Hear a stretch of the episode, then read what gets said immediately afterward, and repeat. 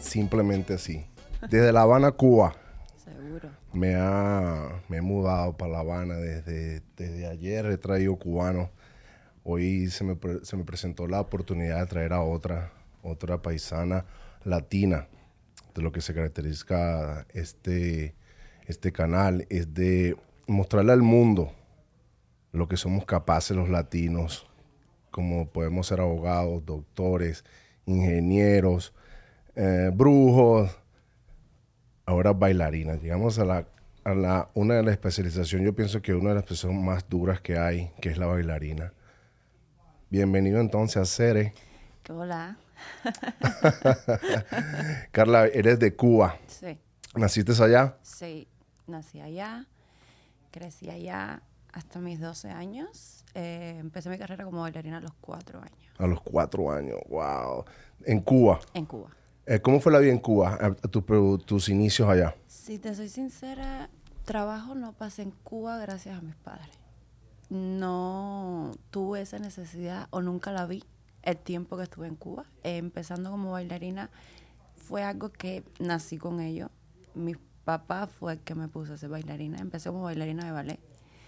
Eh, empecé en talleres hasta que entré a la Escuela Nacional de Danza de La Habana en Cuba. Estuve dos años antes de venirme para este país. So, empezaste a los cuatro años. Es algo que dijiste ahorita que me parece raro, porque siempre los padres somos bien celosos con las niñas, con nuestras hijas, no tanto, pues, somos generalmente celosos con nuestros hijos, pero simplemente ahí siempre hay un, hay un sentimiento que más nos inclina en las, en las niñas por los celos, por el cuidado. ¿Cómo fue eso que en vez de tu papá y no fue tu mamá la que te inculcó el baile? Es que tengo una hermana mayor. Eh, mi hermana mayor eh, le intentaron poner en todo tipo de atletismo, cualquier cosa aparte de la escuela para que tuviera algo que hacer. nunca le gustó absolutamente nada. Yo cuando crecí era la típica niña chiquita que cuando ponían música empezaba a bailar sola. Hacía con, un año de edad me ponían a bailar y a bailar. Y eso mi papá se iba dando cuenta.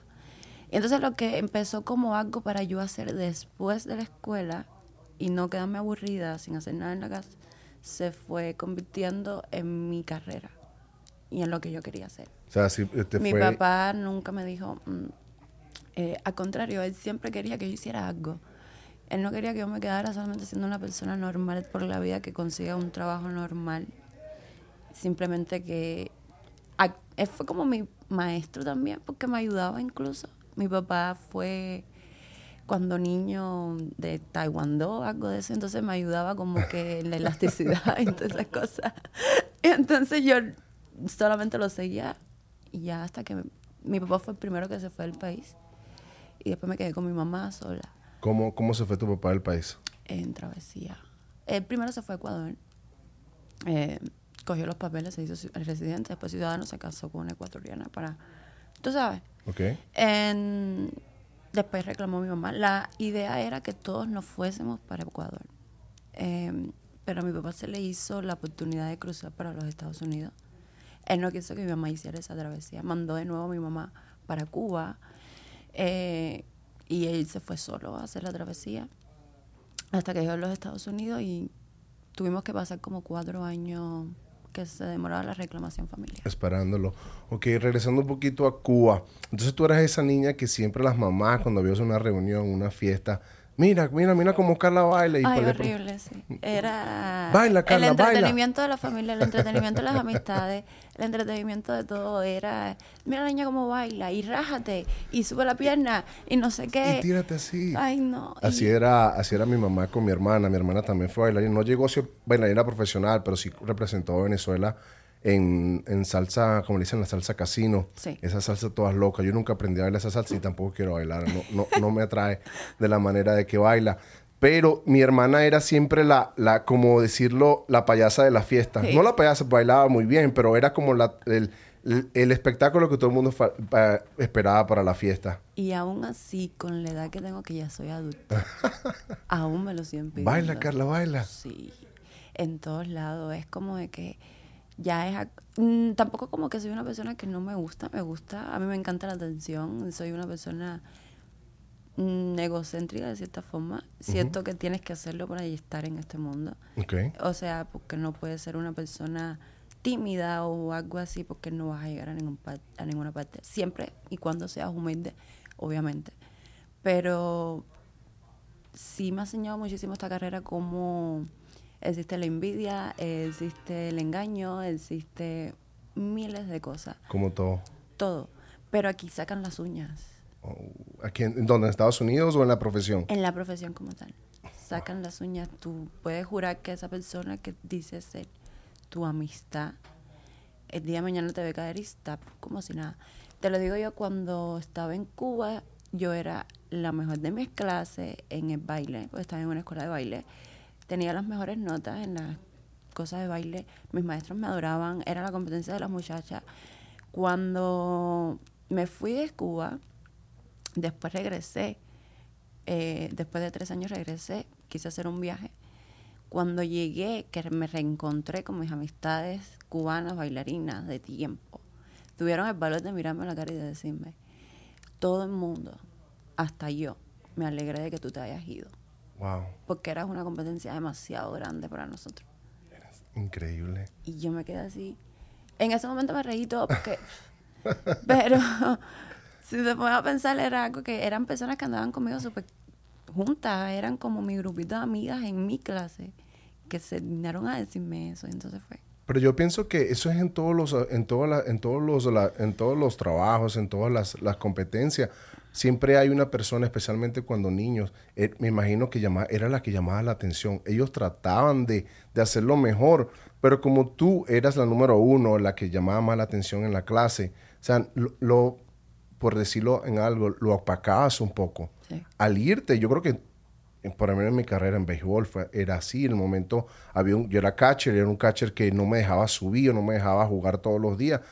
A lo mejor cuando él su- subía de posición era algo positivo. A lo mejor tú lo tomaste como envidia o negativo, pero a lo mejor es como, fue como algo como que bueno, ya, fue, ya se fue Carla, ahora me toca a mí. Sí, yo no, no, no lo tomé tan así como envidia, pero sí ¿No te tiene, gustó? Sí tiene su cosa. Me dio como un empujón como diciendo sí soy buena. Porque bastante que yo luché. O sea, yo cuando era niña, eh, son siete días a la semana, ¿verdad? Wow. Mi, mi escuela era de lunes a viernes, toda de baile. El sábado era mi entretenimiento personal con una maestra particular que yo tenía, eh, privada, dos horas. Y el domingo, que era mi único día libre, me la pasaba encerrada en mi casa durmiendo. O estirando mis piernas para empezar la semana. O sea, si una persona dedicada a eso, tenías un, tenías un, Y no era obligación, porque mis padres nunca me obligaron hacer lo que a mí me gusta. porque era tu pasión. era lo que a mí me gustaba. Y nunca lo vi como de que en vez de coger este tiempo para ir a jugar o ir a un parque o andar con mis amistades, eh, nunca lo vi necesario. Eh, no sé, me gustaba más hacer lo que a mí me gustaba. Y además de eso, soy una persona súper dormilona. Entonces, cuando tenía mínimo tiempo para dormir, eh, era perfecto para mí también. Que además, ser bailarina es la única forma en la que tu cuerpo va a, a dedicarse a descansar, va a ser durmiendo totalmente. Tienes toda la razón. Entonces, mm, siempre crecí con ese entretenimiento, esa cosa de que mi cuerpo tenía que estar bien, no podía subir de peso. Normalmente soy una persona flaca. Y se veía eso de que no podía subir de peso, porque en mi escuela por lo menos todos los meses te besaban. Y la muchacha que subía de peso tenía que tomar sopa dos semanas para no subir de peso. En Cuba. Por eso yo pienso que Cuba tiene la mayor, la mayor, um, me dijeron que escuché en los, eh, vi en los, en los que más o menos estudié de Cuba, fue que tenían la una de las mejores academias de baile Sí. en Cuba. Sí, Y tú no ves un cubano gordo. no. El bailarín cubano gordo que tú puedas ver es uno que haya llegado aquí a los Estados Unidos. Que haya parado de bailar. No, literalmente. Literalmente. Que haya dejado de bailar por un tiempo y, y haya, le haya tenido la necesidad de empezar a trabajar en otro trabajo por necesidad económica. Y no conoce a nadie aquí. Se achata por un tiempo hasta que ya empieza a conocer gente del, mi- del medio que conocía en Cuba. Y ahí es que empieza de nuevo a intentar poder tener el mismo cuerpo que tenía antes. Pero no, no es igual ya después. Y llegaste, llegaste a Estados Unidos. Sí. seguiste, buscaste rápidamente eh, seguir con tu carrera? Llegué a Estados Unidos, llegamos, mi papá llegó a Las Vegas un mes antes que yo porque él estaba en Nebraska. Solo porque eran mejores condiciones de trabajo para allá, ganaba mejor. Mi mamá y yo en Nebraska, un frío, un beso, un pueblo así, ¿qué voy a hacer yo ahí? ¿Qué carrera tengo yo ahí? O sea, mi mamá un momento le dijo, múdate. Nos vinimos para acá, para Las Vegas, llegamos yo y mi mamá. Eh, tuve literalmente tres meses sin bailar. ¿En Nebraska no bailaste? Nunca llegué a estar en Nebraska. fui, vine directo a Las Vegas. Ok. Pero estuve tres meses sin bailar. Y fue un momento en el que estaba en el ciclo de que adaptarme a este país, adaptarme al ambiente, al idioma, a estar lejos de lo que conozco, el no hacer lo que a mí me gustaba. O sea, practicaba en mi casa, pero no era lo mismo. Y entonces decía, en verdad quiero seguir bailando, en verdad voy a seguir bailando, voy a seguir haciendo lo que a mí me gusta en este país, porque supuestamente vinimos a este país por mi futuro, a que yo siguiera creciendo como bailarina. Okay. Se, supuestamente era por eso, porque en Cuba lo único que iba a llegar yo a hacer como mi con mi carrera era maestra o bailarina de videoclip. O sea, había un tope donde no te iba a dejar subir más. Más nada. Eh, bailarín cubano que llega a ser alguien es el que sale de Cuba. es increíble. Llegaste y lo que me sorprende de ti es tu seguridad. Me acuerdo cuando te contacté, me respondiste, me respondiste, yo busqué, ¿me entiendes? No pienses que estaba escogiendo o te agarré a ti porque era la única que me respondiste. O sea, vi tu trabajo en el Instagram en, en uno de los clubs aquí, que es uno de la, uno de la, de la comunidad latina, lo sigue mucho y, o sea, tiene mucho tiempo este, corriendo aquí en Las Vegas. Y me respondiste seguramente, ¿por qué yo? De verdad que lo pensé un poco cuando te escribí y me respondiste, porque vi tu trabajo, porque eres latina, porque me gustó la manera en que, en que te desenvuelves en, en, la, en la, tarima. Nunca te he visto en persona, pero simplemente te vi los trabajos que tienes puestos en, en, tus redes sociales y pregunté a algunos allí de las personas que, conozco en el, en, el, en el, mundo de, la, de, de las noches de, de, Las Vegas. Y, y, sí, me dijeron, es tremenda bailarina. Sí, eh, empecé a hacer go-go dance, porque prácticamente eso es lo que se llama eh, cuando vas a bailar en un club, hace dos años. Empecé hace dos años y... y ¿Cómo go-go dance? ¿En, ¿En dónde empezaste? Empecé en Mango Tango pero no era fija en Mango Tango. Eh, bailaba en La Joya de repente, bailaba, me iba a California y bailaba en un club en California. Me iba a cualquier parte y, y bailaba en cualquier club que me escribiera y me decían, y alguna vez lo hacía hasta por muy poquito dinero. Simplemente porque quería probar y quería intentar a ver si yo podía hacer una, una la oportunidad. Literalmente. Era, me pagan 100 pesos por una hora eh, algunas veces 80 pesos. Y yo decía, no me importa, no me importa. Porque eres lo que amas, es lo que amas. Sí, y era muy poquito y yo, no me importa, voy a seguir. Y entonces empecé y empecé con mucha competencia porque las bailarinas que ya estaban ahí ya estaban adaptadas a hacer esto. Y para mí era bailar como tú quisieras y verte bonita y, y enseñarte cuerpo, porque con media naca afuera y tú, ah, sí, qué bonita, y que los hombres te miren y ya. No, sí, se, sí tienes que hacer algo diferente a las demás para que te digan, sí, conozco a esta. O te puedo recomendar esta como te dijeron a ti. Porque hay competencia en todos lados, la hay. Y mi cosa que siempre yo he dicho de mí es que a mí no me importa ser la mejor.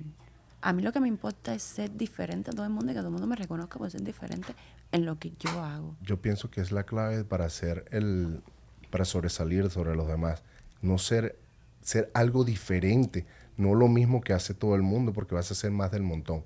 Yo pienso que siempre tienes que buscarse algo lo diferente para poder, para poder sobresalir. Y yo pienso lo que, lo que, lo que te ha ayudado para tener tu triunfo ahí en todo lo que te has propuesto. ¿Me entiendes? Por eso me imagino que en, en, Cuba eras la mejor porque hacías algo diferente.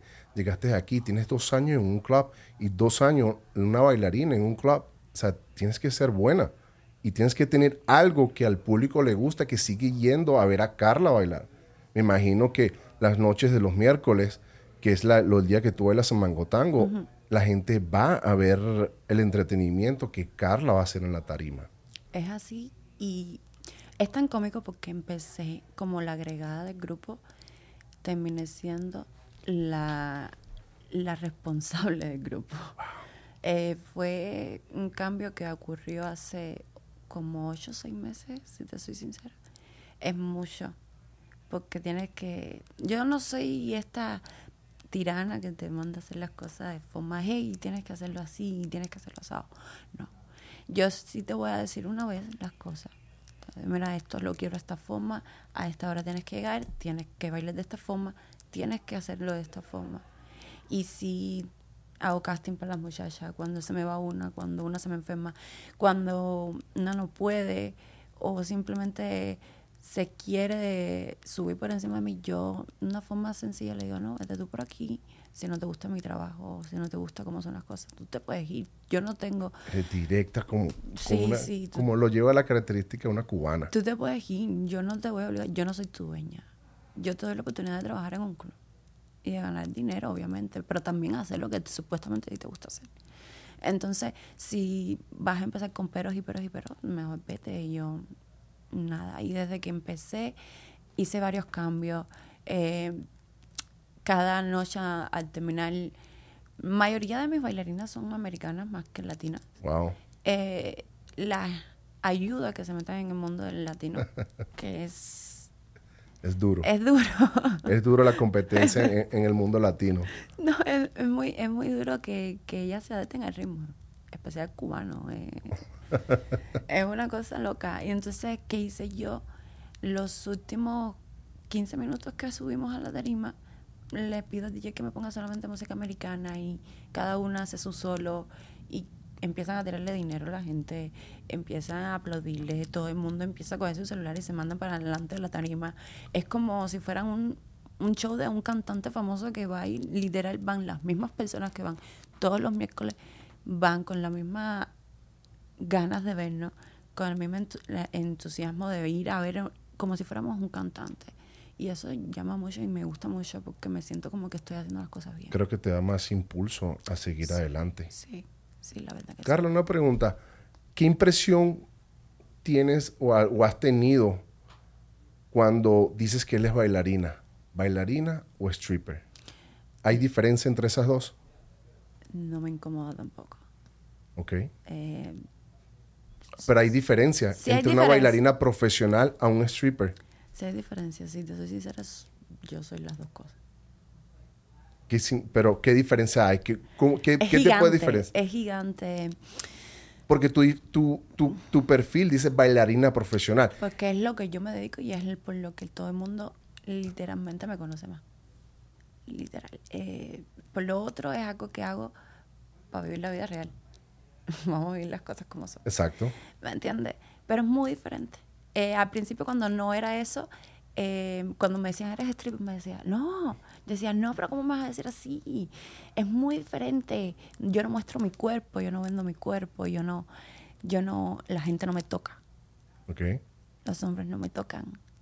Los hombres no me ven, puede que me vean de mala forma o con ganas de comerme, pero no lo hacen notar. ¿Has tenido alguna una, una situación donde un hombre se te acerque mucho en la tarima? Sí. ¿Te ha tocado? Sí. ¿Cuál es la reacción de una bailarina profesional en esos casos? Una intenta, primero que todo, si hay un seguridad frente, cerca, haces contacto de seguridad y ya le vas diciendo como que algo está pasando, ¿me entiendes? Si ese no es el caso y estás sola o no estás con seguridad y lo estás viendo, te ríes y este que lo otro intentas irte lo más lejos de la tarima posible. Si ya llega el punto de que la persona está muy ahí, si tienes que decirle, mira, no puedes hacerme esto si no se entiende, ya, hay que gritar. sí, ya, ya. ¿Qué cualidades debe tener una bailarina para trabajar contigo? Cualidades. Yo sí te digo, yo, yo no miro cuerpo. Para mí tú no, tú no tienes que ser flaca como yo. Pero es importante tener un buen cuerpo. Es importante, obviamente. Yo no te voy a traer a ti una persona súper, súper, súper exagerada de peso porque no se ve bien ahí arriba. Pero tampoco te digo que tienes que ir de cómo estoy yo, porque es una cosa yo ahora mismo peso 107 pesos, 107 Wow. nada más. Y entonces no todo el mundo puede ir ahí, ¿me entiendes? Entonces, yo lo que miro más es que la muchacha tiene que tener un carisma hermoso. Y tiene que tener por lo menos su básico de baile, sus piernas, su, su, elasticidad, su buen ritmo, que me venda un show. No que se me pare ahí y que porque tenga cara bonita o cuerpo bonito ya puedes estar ahí arriba. Hay mujeres en un club que es como el que trabajo que es Mango Tango. Un club que van mujeres hermosas como público. Que si fuera por hermosa, subo a cualquiera ahí arriba. a cualquiera. Pero no es eso lo que yo estoy buscando. Yo estoy buscando una mujer que sepa bailar. Todo tipo de música. Todo. Porque te ponen todo tipo de música ahí.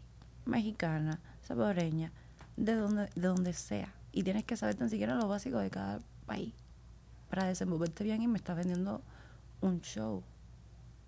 Y aparte de que yo soy la que está a cargo del grupo de baile, pero arriba de mí está otras personas que me están exigiendo que las bailarinas estén bien. Que las bailarinas sean perfectas, que las bailarinas... pff, es horrible. Entonces cuando no le gusta a una, soy yo la que tengo que estar en el medio y tengo que decir, ah, muy bien, pero no sé si te puedo llamar otra vez, yo te digo cuándo. Pero eso lo haces en el ensayo o lo haces en el en cuando está en el aft- después del show. Ya cuando se acabe el show, yo me contacto con ellas. Les digo la que sí, la que no, la que viene la semana que viene, la que no, la que... y así. ¿Qué, cuál, es tu ya- ¿Cuál es tu pensamiento? ¿Cuál es tu motivación cuando subes a la tarima? Si te soy sincera, eh, yo no pienso en nadie. Pienso en mí. ¿No te entran los nervios cuando, cuando te paras y Para ves al... nada. Ya es como que... ah, Yo sé que hay gente. Yo sé porque la siento, porque me gritan, porque me miran, porque me saludan, porque me ponen dinero de repente y me tiran dinero al escenario. Yo sé que hay gente. Yo sé.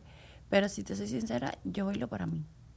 Me gusta gozármelo, me gusta sentirme, me gusta ir con el, el ritmo de la música, me gusta todo, como si yo estuviera en otro lugar, así yo me siento. Expresas emociones cuando andas en la tarima. Al 100% es una relajación que tú no puedes imaginarte. Yo me desestreso al 100%. Estoy en mi casa y tengo un día estresante, me pongo mis audífonos, me pongo a bailar yo sola, Wow. literalmente, y es algo que me relaja. Yo, yo entiendo que pueden ver personas que el baile lo hayan visto como una regla. Yo lo he visto como mi terapia, mi terapia total. Te han criticado por bailar. ¿Qué tipo de críticas te dicen cuando, tú eres- cuando le dices a la persona yo soy bailarina o te ven en, el club bailando? Me han visto bailando y mi cuerpo me lo han criticado cien mil veces. Que tengo cuerpo de niña, que soy muy flaca, que por qué bailo tan exagerado, que, que este tipo de música no se baila así o asado. Y yo no me siento mal por ellos, porque cualquier crítica es constructiva. Exactamente. ¿Me entiendes? Pero a la misma vez me pongo a pensar y digo, súbete, hazlo tú, demuestra quién tú eres y sabes tanto de esta carrera. Jódete todo el año, todos los años que yo me jodido para llegar a donde estoy yo ahora mismo. ¿Me entiendes? Son, son, son cosas que a la misma vez le doy gracias, a la misma vez no. A la misma vez digo, ¿quién eres tú? ¿Me entiendes? Porque a esto yo me llevo dedicando un montón de años, toda mi vida prácticamente. Entonces, eh, eh, no, ningún tipo de crítica ya me da tan fuerte como que ¿quién me puede joder ahora mismo? Si te lo digo la verdad. Y me puede hacer una crítica que me desborona completamente. Mi papá, ¿Tu papá sigue vivo? sí. Y ha ido a Mango Tango a verme bailar. ¿Qué te dice? Cuando fue que me, él sí es el que me dice, tienes que hacer mejor que todas las demás. Eh, me entiende como un padre, eh, tienes que hacerlo así, tienes que hacerlo asado. Eh, mete duro, mete duro, tú sabes. Y entonces, cuando no, cuando subo un video a las redes sociales, por ejemplo, y hay algo que no le gustó que yo hiciese, él me dice, hoy me hubieses hecho esto así, o no me gustó eso. Yo, literalmente, mi mente está diciendo, ¿por qué? Ok. pienso hasta en eliminar el video porque mi papá me está diciendo que no le gusta y, y sí me importa la opinión de él porque es el que me puso en esto. Y ¿Es pues, bailarín tu papá? No. Baila, si te digo mi papá, solamente baila casino. ¿Y de, de qué se basa él para darte un, un consejo? Porque mi papá es muy perfeccionista. Mi familia, por parte de padre, todos son muy. ¿Cómo decirte? Tienen que ser perfectos en todo. Mi papá fue militar también. Wow. En, en- En Cuba. En Cuba. Estuve en la Unión Soviética y todo. Wow. Entonces, como que él ha crecido. Su papá también fue muy duro con él. Entonces, creo que conmigo él hace eso también. No de la misma forma, pero sí lo hace. Y no me, no me cae mal porque él solamente es un padre queriendo que su hija sea la mejor en lo que a ella le gusta, en lo que se ha esforzado. Y entonces no lo veo mal. Pero sí es la crítica que me puede desboronar en cinco, cinco segundos así.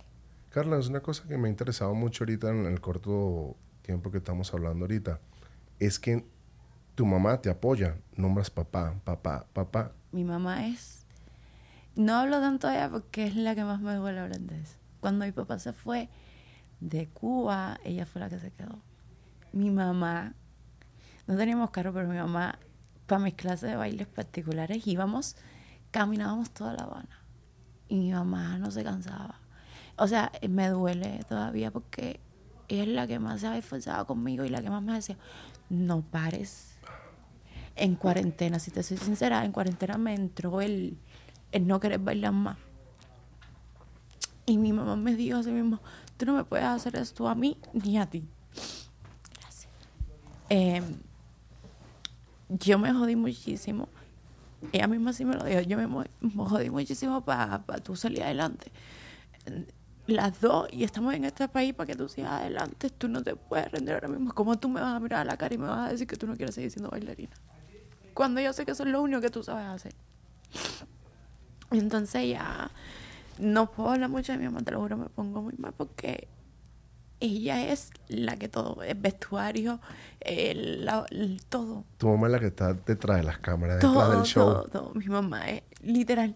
La primera vez que fue a Mango Tango, que no es un show de coreografía, que no es un show de no sé qué. Mi mamá, antes de yo entrar, literal tenía que entrar, mi mamá paró a todo el mundo, a DJ, a todo el mundo, mi mamá fue y, y era para darme la bendición para yo subir al escenario. Es así. Y- La, la, no, dices que no es coreografía. ¿Qué tipo de baile? ¿Llegas, ponen una música y cada quien se mueve como puede? O... Así es. Pero tienen un turno porque vi en tus videos que entras tú, después entra, o todos bailan al mismo tiempo. Cada, somos cuatro. Entonces, somos pareja dos en dos. Cada pareja son 15 minutos arriba del escenario. Y al final bailamos las cuatro juntas de una a una. Así. Es literalmente lo que se va a hacer show y son dos horas.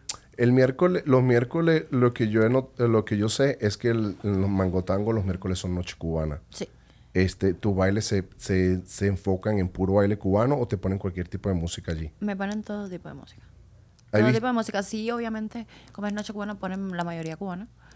Pero sí ponen salsa, ponen bachata, ponen americana, ponen puertorriqueña. Pero ponen- tú, para bailar, para cuando llega el show de Carla, Yo pido americana. puras americanas, hip hop. Wow. ¿Por qué?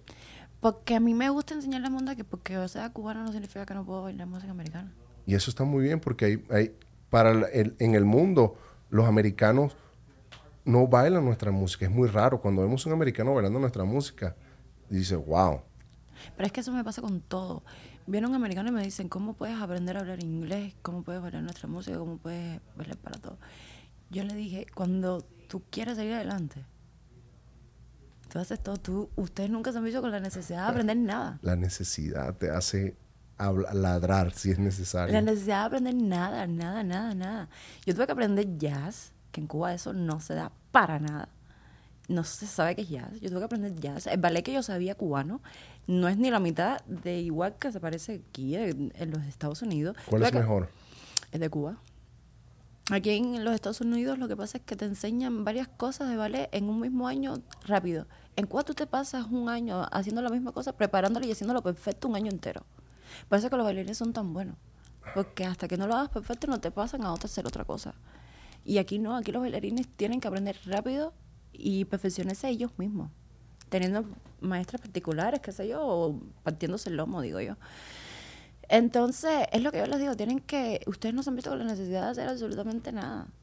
Y yo, Es que a mí me da mucha risa porque cuando yo empecé la primera clase de ballet, que estaba rodeada de americanitas, yo no hablaba ni este, ni este inglés.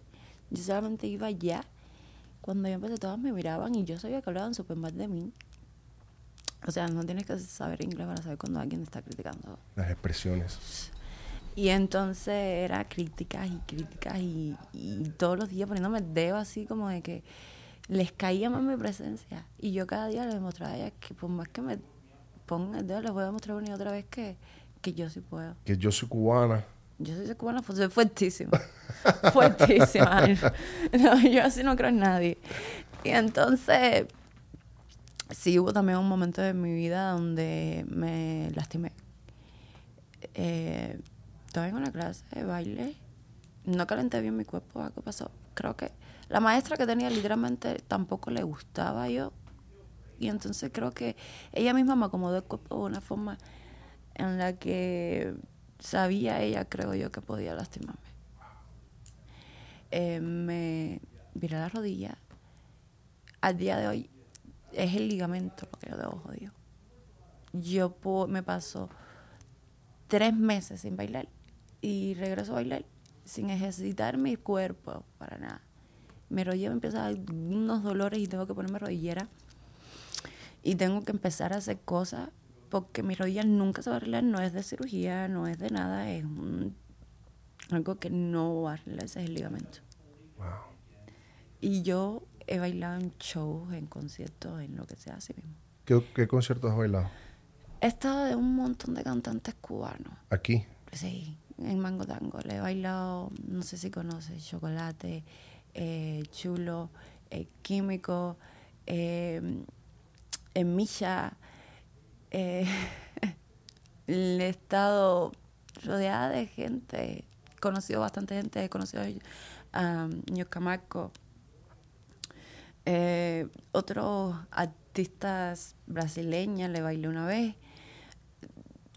Abrí un concierto de, eh, ¿cómo se llama? De Jacob. Sí, he estado como que en varios, que ahora no me acuerdo prácticamente. Muchos conciertos. Son varias gente que he tenido oportunidad de bailar con ellos y he tenido oportunidad de compartir con ellos en un escenario. Y tú dirás, wow, en, cuando tú los veías, cuando yo era niña, que yo decía, wow, o vería a ellos en, por televisión, un artista. Zona, ¿cuál es, ¿Cuál es el que fue que ha sido muy, muy, fue o a lo mejor ha sido zonas, zona, gente de zona? Nunca, es un grupo cubano, ¿verdad? Que tocó y fue muy famoso aquí, o a lo mejor sigue siendo famoso. ¿No ha tocado en Mangotango? ¿Quién nos tiene la oportunidad de hablar con ellos? No, no, no he tenido la oportunidad. Para. Quisiese. Eh, ahora mismo el que está en el boom de los cubanos es Leniel, porque hizo la canción con 69. Y le he bailado a él literalmente en dos conciertos. Una persona hermosísima, fuera y dentro del escenario. Humilde y esas personas así sí dan deseo de bailar. Y me han tocado artistas que, no me dan deseo de sentarme para nada, ni bailarles, ni, ni, nada. Porque llegan y no se dan cuenta que la bailarina no somos para llenar el, el espacio. El espacio.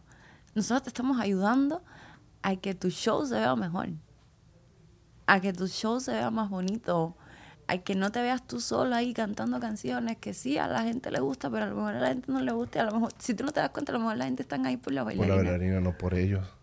O sea, hay bailarines que, hay, hay cantantes que te han pasado, no sé, me estás diciendo que te ha pasado, que cantan ellos y eso, o sea, no le importa el grupo que los, el equipo que lo está apoyando. Y tú tienes que estar con cuidado en el escenario de que, porque han habido artistas en los que me han dicho antes de yo subir al escenario, yo quiero bailarina, pero la primera que se mete en mi medio o la primera que me empuje o me toque, las bajo a todas y no quiero más nadie. ¿Qué, qué, qué cantante ha sido ese? Estamos en un país libre. Dilo para que no le no, no, no tenga que meterle presión a otras personas cuando vaya a otras bailarinas. El chocolate. El chocolate. Pero chocolate es un, es un, es un cantante local de aquí de Las Vegas, ¿o? Es Miami. Oh. Es como decirte lo peor de lo peor de Cuba. Ha estado desde que llegó a los Estados Unidos, no sé cuántas veces ha estado en prisión. O de chocolate, tienes que bajarle dos chocolates con la bailarina. Oye, No, Carla, ta- y una cosa, o sea, que me, me llamó la atención cuando yo, yo viví aquí en Vegas en- hace en el 2011 y 2000 2010, 2011. Cu- Ahí fue cuando más o menos eh, conocí a la comunidad cubana, hay muchos cubanos aquí en Cuba. Ustedes tienen un tipo de música que más que todo ustedes bailan de, de- de la cintura hacia abajo. Sí. ¿Qué tipo de música es esa? Reparto. Que Eh, nada más mueven de, nada más se mueven, y hombres y mujeres bailan igual, ¿sabes? Sí, es como decirte el hip hop aquí, que viene de la calle. El de nosotros es el reparto en Dominicana es en dembow. Ujú. Entonces, eh, es un baile que si tú no, no lo vas a coger, si tú no has estado en Cuba de verdad, si tú no has vivido en Cuba, si tú no has cre- crecido en un barrio malo, tú no sabes qué es ser repartero, que es nada de eso. Se llama repartero. Reparto. El Y entonces, reparto. pero el que lo baila o el que es, es repartero, literal, así se dice. Y entonces, uno, yo cuando llegué aquí, yo decía, nadie, nadie escucha esa música. Nadie. Llegó a la escuela, hay un montón de cubanos, de niños cubanos. Y veo que siguen escuchando esas canciones. Y dije, ah, bueno. Hiciste una coreografía de eso. Sí, yo dije, ah, bueno, si han escuchado esas canciones, íbamos a fiestas cubanas en su casa y eso era lo que se bailaba. Entonces, como que mi miedo era que a mí se me perdiera mi cubanía al yo llegar aquí. Tú nunca querías perder tus raíces. No, fíjate, yo soy ciudadana americana y yo sigo diciendo que soy cubana.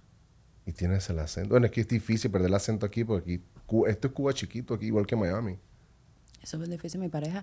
Antes sí se me, se me hacía muy difícil hablar con acento porque la pareja que tenía anteriormente era más americanizado y hablábamos más inglés y entonces decíamos una oración entera y una palabra en español. Entonces como que ahora la persona con la que estoy no habla ni esta de inglés. Es cubano, cubano, cubano. Cubano, cubano. Come ropa vieja. Sí, ahí, ahí. Y ya se me ha pegado mucho con él.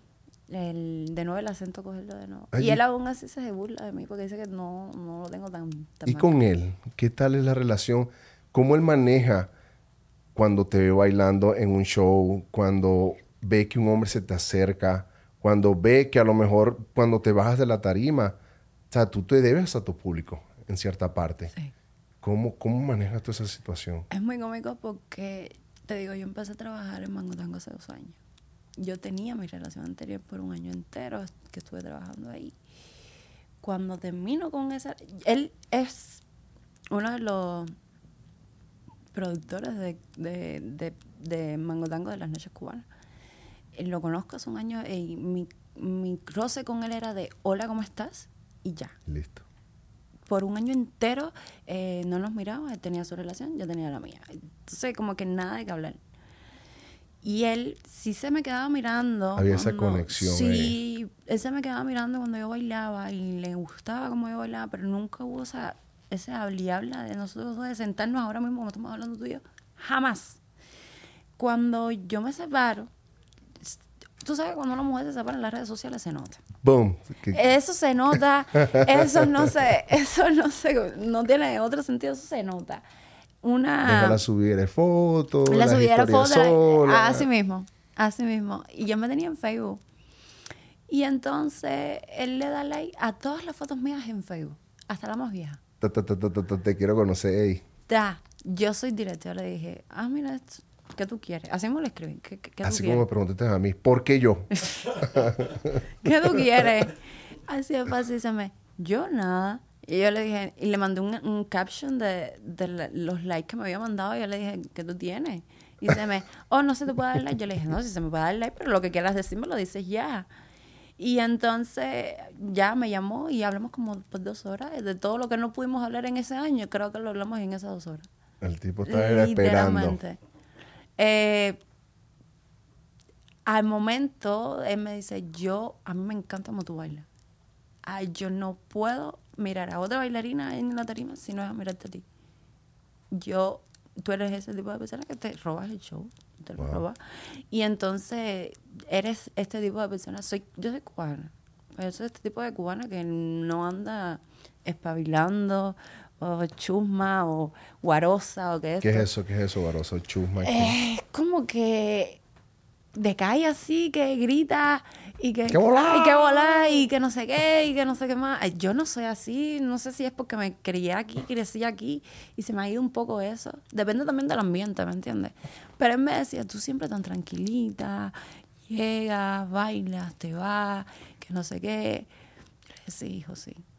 Entonces pasó el tiempo. Ya dime qué es lo que quieres. Pasó el tiempo y era ya, yo me estaba soltando y él me decía, ah, pero es que tú no eres tan tranquilita. Y le dije, pero mío, soy cubana, que tú más tú quieres?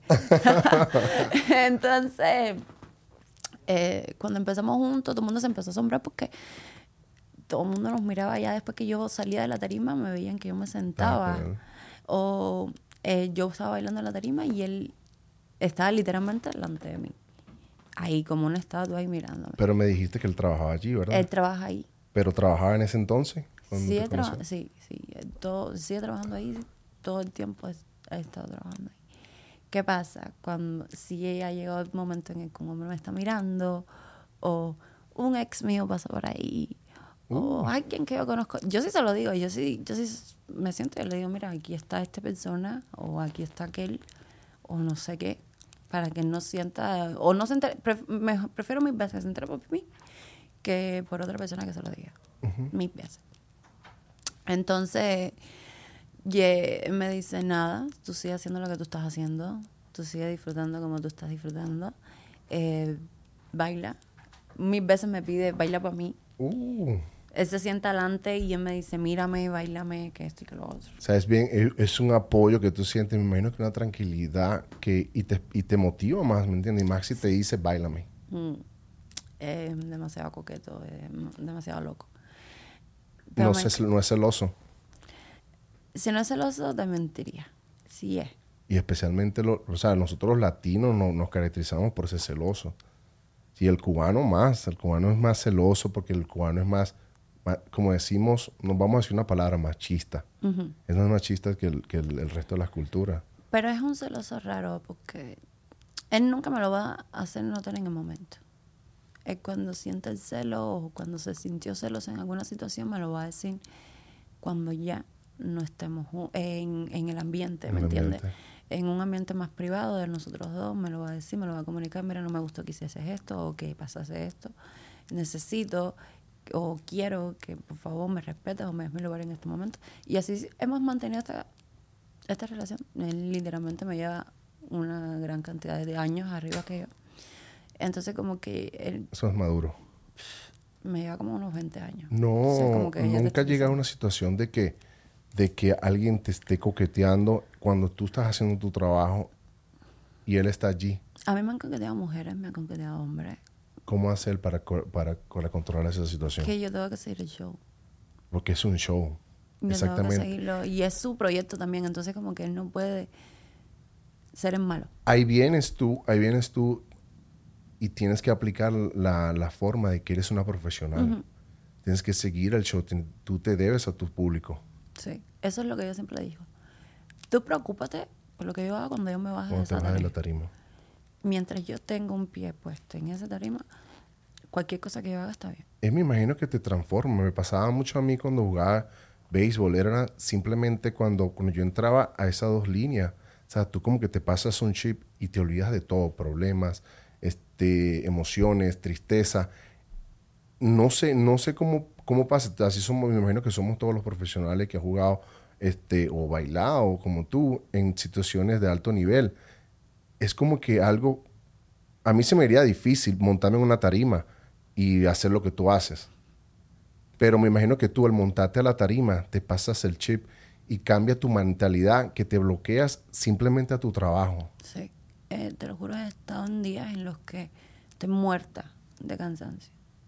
Muerta, cansada, que mi cuerpo no responde o acatarrada. Llego, me visto y subo y es como no tengo ningún tipo de dolor. Se te va el mundo completo allí. No Dolores, emociones. es algo raro. eh, yo, no te, yo no te puedo explicar. Es algo que viene de aquí y sale. eh, es algo que nació conmigo. Simplemente así. Carla, hay una coreografía que te han puesto que está hecho difícil. Todo tipo de ritmo lo puedes man- manipular. Sí. Y no es que lo puedas manipular y lo puedas eso, es que también lo capto así y se me queda aquí. Yo he tenido shows en los que me he tenido que aprender la coreografía el día anterior y la tengo que bailar al otro día. ¿Pero qué ritmo te ha hecho más difícil? Es hip hop, si te soy sincera. Porque es 100% algo que yo no estaba adaptada y yo soy más sensual a la hora de bailar que tan rítmica y tan dura y tan machorra. ¿Me entiendes? Porque prácticamente eso es a lo que se va. Exacto. Y entonces eh, se me hacía muy difícil ser tosca. Eh, No me salía, o sea, yo decía, yo me veía mi cuerpo y yo dije, yo tan flaca, haciendo esos movimientos tan fuertes. Y entonces, ¿qué hacía? Me ponía ropa así como lúcida, así bastante ancha, para verme un poquitico más con peso y que fluyera con el flow. Y entonces yo decía, aún no me gusta. Entonces, ¿qué es lo que hago ahora? Aún no me sigue gustando así tanto, pero ¿qué hago? Ligo mi sensualidad con, con los machorros. Entonces, ya eso es lo que yo hago. No, no puedo hacer más de eso. ¿Y la, y la música que tú más te, te destacas, que tú dices, esa es mi música, cierras los ojos y le das? Si te doy, si te soy sincera ahora, que me mata que no puedo con tanto, salsa. La salsa es la que... La bailas también en la tarima. Sí. Wow, no sabía eso, que, la, que el show de, de bailarinas... O sea, nunca he ido a ese show, el- al show tuyo, pero, ¿sabes? No me imagino una- un, un show de, de bailarina en una discoteca de salsa. Siempre ponen reggaetón, este, ahora el dembow. El dembow también me encanta. Es que a mí me gusta todo. Yo siempre todos los, los ritmos me... Yo soy de las que se mete y sale un ritmo nuevo o una canción nueva, me meto en YouTube y veo si hay... Y si está el pasillo específico de esa canción, para yo aprendérmelo y no pasar pena y no faltarle respeto al país de donde venga, para cuando yo lo haga en la tarima, eh, no lo haga mal o no se sientan ofendidos las personas que sea de ese país que esté ahí. Entonces, ¿qué hago yo? Me meto en las redes sociales y me aprendo todo y de todo me sé un poco. Me encanta todo. O sea, te enfocas en tu trabajo. Tú te agarras tu trabajo en serio. Sí. O sea, em- eh, aprendes de lo mejor. Así, así también hay muchas, así también aprendo yo en muchas cosas como el podcast, en béisbol. Me metí en YouTube a, a ver los mejores y me copiaba de los mejores al- si había un- algo, un tips, algo que podía aprender de ellos. Es lo bueno que estás abierto todo el tiempo a, eres humilde y buscas ayuda en las redes sociales para aprender. O sea, no te crees, eres la mejor, Pero no me creo que pero sea. no te crees que eso siempre, eso yo creo que es lo, es lo mejor de, de un exitoso, que nunca, nunca pierde la humildad y sigue adelante todo el tiempo sin buscar el tope.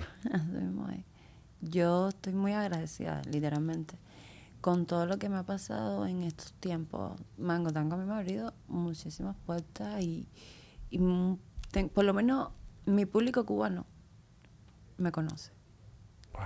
Con eso yo literalmente siento que ya gané aquí bastante. Mi público cubano en Las Vegas me conoce. 70% de Las Vegas son cubanos. Y entonces saben quién soy, saben de dónde vengo, eh, saben lo que doy. Hay agua si quieres. Sí, saben de dónde vengo, saben lo que doy y no, ¿cómo te digo? No, no me siento mal. Mi, mi, mi cosa siempre es, yo por mí no puedo ser la mejor bailarina del mundo, tampoco busco eso.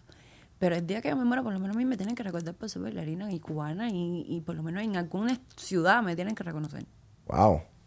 yo con eso estoy muerta feliz. Soy un- una muerta feliz, te lo juro. La- las cubanas son así como que me acuerdo yo me acuerdo cuando vivía aquí había una estaba en una barbería esperando mi turno en ese en ese en ese en ese en esa barbería también hacían tra- ha- hacían trabajo a mujeres y estaba una señora y estaba su hijo y estaba la señora decía wow o sea, esa gente esa gente sí se tarda pinga dile que tú eres cubana y yo coño qué tiene que ver que sea cubana que se apure la señora o sea ustedes siempre han sido fuertes de de carácter, es De que tenemos carácter. un carácter muy fuerte, somos muy, muy seguras. me imagino de sus raíces me entiendes aprenden Sí, es que, ¿qué te digo yo? Yo sé que, que en muchos países hay ese machismo de hombres que lo he visto, pues tengo amistades de todo tipo de países que me cuentan cada cosa. o sea no son nada más los cubanos Y cómo tratan a las mujeres y lo que las mujeres tienen que hacer y que no sé qué, no sé qué más. Yo les digo, ¿por qué comen tanta mierda? no, no, te lo, no, no hay forma, de, de otra forma que yo te lo pueda decir porque yo crecí en una familia, mis padres llevan juntos 26 años. wow Pero mis padres, yo he visto como mi, mi papá intentaba montárselo y mi mamá, mi mamá no se dejaba. Entonces como que no había eso de que macho, porque el macho la casa de uno se tiene que callar la boca. Eso no es así. Yo también tengo boca. Yo también me voy a defender y si estamos juntos y estamos en una relación de dos, eh, vamos a ponernos de acuerdo. Y no las cosas tienen que ser solamente de tu forma. ¿Qué es la, ¿Cuál es la palabra o la frase que usas, cuando, que usas con, tu, con tu pareja cuando te molestas? Cuando él se, ¿Qué cosa dices tú que tu pareja se da cuenta, oye, Carla, mejor que me vaya? Es que eso es algo súper cómico, porque él dice que yo soy bipolar. Vamos a empezar por ahí. Porque yo eh, me amanezco de la nada y yo estoy molesta. Y tú me preguntas a mí por qué yo estoy molesta, pero yo ni sé ni yo misma por qué yo estoy molesta. Simplemente amanecí así que no quiero hablar con nadie. Pero hay una expresión, ¡pinga! Cuando me enojo con él, yo le dije, yo no sé, es que él, él la mínima cosa siente que yo estoy enojada. Él, yo le, mi cara, yo soy una persona muy expresiva de cara. Y entonces cuando algo no me gusta, ya tú sabes. Pero cuando ya yo no puedo más, yo le digo, ay, cojones, ya. O ya no puedo más. O le grito, pero yo todo gritado. Y entonces al momento ya se baja y me, me, me dice, no, no gritemos. O Y cuando se te quita lo bipolar y, el- y cuando te pones cariñosa, ¿qué le dices? Es Un, si piropo, te soy un piropo sincera- cubano. Es que si te soy sincera, me dice que a mí me gusta discutir, porque eso me excita a mí. dice que eso le- que a mí me excita discutir porque después terminamos de otra forma que no es discutiendo. Qué bueno, qué bueno. Y se ve que, que eso es lo que a mí me excita, que yo discuto por eso. Que yo no puedo estar sin discutir. Pero yo no discuto súper- Pobre hombre. Sí. Pobre hombre que todos los días tienes que lidiar con eso. Oye, Carla, dime una cosa. Una cosa negativa que hayas pasado en tu carrera de bailarina. Negativa. Una cosa que haya marcado tu vida. Cuando fui ni cuando era niña que estaba en Cuba todavía, yo siempre quise ser bailarina de ballet solamente. Cuando era niña, niña, niña. Bailarina de ballet, olvídate de todo lo demás, para mí lo demás no me importa ni el reggaetón. Entonces, intenté entrar en la Escuela Nacional de Ballet de La Habana. ¿Qué pasó? No me aceptaron. Yo tenía todas las cualidades posibles y por haber. Pero ¿qué hacían ahí? Pagaban para que las muchachas entraran. Mi papá... Sobornaban. Sí, mi papá, sí- hasta la que no tenía talento entraba así, papá. Y mi papá siempre me dijo, yo, teniendo el dinero, pues mi papá ya estaba aquí en los Estados Unidos. Mi papá me dijo, yo por mi hija nunca voy a pagar ni un centavo porque ella logra lo que ella va a hacer. Tú lo que vayas a hacer, lo vas a hacer por ti. Por el esfuerzo que tú hagas. Nunca sueltes ni un kilo ni hagas nada por poder tener un papel importante en lo que ti- tú sabes hacer, que tú sabes que te lo puedes ganar por tu propio esfuerzo. Y es lo que yo he hecho todo el tiempo. Y hasta ahora nunca he soltado ni un dólar por porque me pongan a mí de, de primera en algo o algo así. Pero no pudiste entrar a la academia que tú querías entrar en Cuba. Pero me hicieron un favor.